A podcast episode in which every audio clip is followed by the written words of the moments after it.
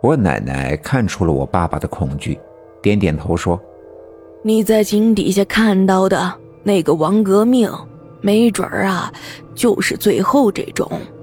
这样的活死人会浑身散发怨气，谁靠近他呀，这怨气就会沾染在谁的身上，让你老是想起过去那些不好的事儿，让你自己呀心里堵得慌。”严重的话呢，就会让你觉得活着没什么意思，不如死了。这样啊，他就得逞了。听奶奶的这一番话，我爸爸想起了在地穴里令他心有余悸的那场大火，以及在大火之前看到的那诡异的场面，想起了面目狰狞的王革命，想起了后背被尖锐的石子划破钻心的疼痛。尽管这些已经过去，自己已经安然无恙地坐在家里的炕上，但总觉得那些就在眼前。妈，可最后抱着我后腰把我从火堆里救出来的是谁呢？我爸爸没有看见那个人的脸，所以特别好奇那个人是谁。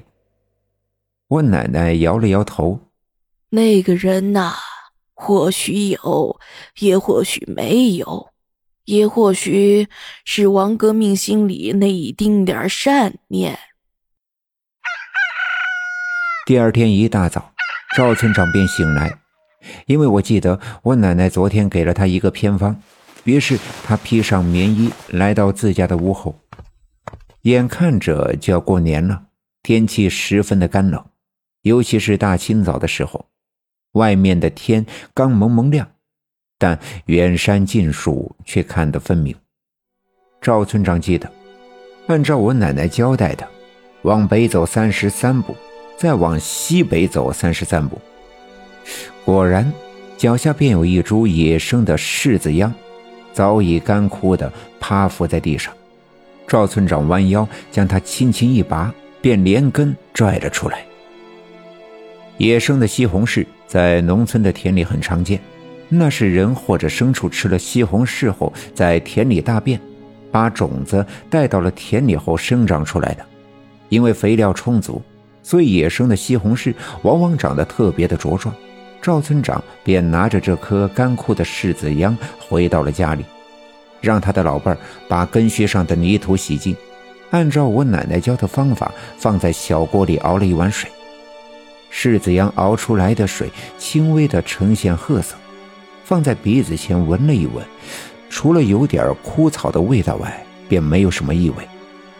等这碗水凉了，赵村长端起来一仰头便喝了下去，只觉得一股冰凉的水顺着自己的喉咙流淌下来，在胃里打了个转，便立即入肾。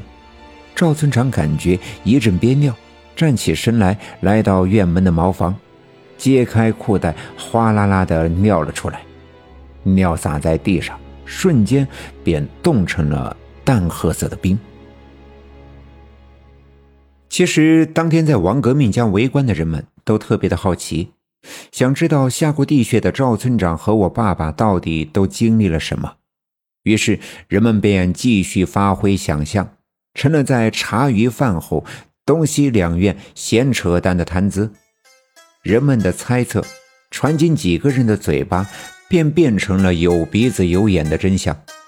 那些闲出必来的老娘们儿，便到处说这是刘家镇的地下埋藏着宝贝。没看大半年前在北山修梯田的时候，挖出了那么多的铜钱吗？大石碑下面也挖出来过。这一定是王革命先发现了这个秘密，便在自家的屋子里挖了地穴，找到了宝贝，偷偷的进城卖掉换了钱。还有人说，前几天进城看见了王革命，穿着大西服，戴着大眼镜，脖子上的金链子有大拇指那么粗，前呼后拥的跟着很多手下，还说王革命对着他笑来着，露出满嘴的大金牙。谣言这东西往往是越传越实，就连一开始造谣的人，渐渐的都觉得这就是真事儿。于是，在接下来的几天里，刘家镇便都传开了，甚至有人开始暗自做准备，打算等开春大地开化，就在前院子、后院子挖一挖，这没准呀，就真的能挖出宝贝来。尽管这有宝贝的事儿，只是人们传来传去的一厢情愿的事儿，不管真假，毕竟在这新年的喜庆气氛里，增加大家伙的一点喜气。在那些信以为真的人们的心里多了点念想，可赵村长却一点也高兴不起来。困扰着他的烦心事不止一桩两桩。那个姓宋的骗走了村里人的钱，到现在还有一万多块钱找不到踪影。这马上就要过年了，过完了年，这事儿再不给村民们一个交代，自己干了这大半辈子的村长。晚节不保算是小事儿，大家伙的血汗钱该怎么补上？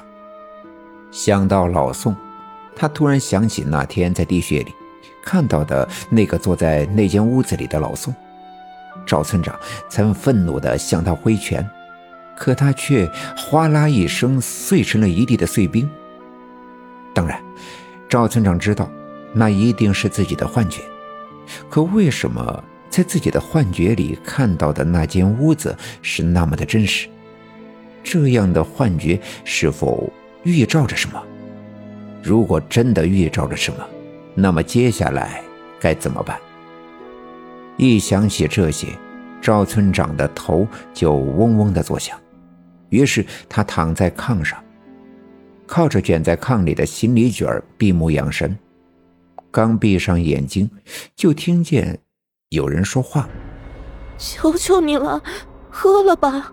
这个孩子咱不能要，这要是让人知道了，我会坐牢的。求你了！”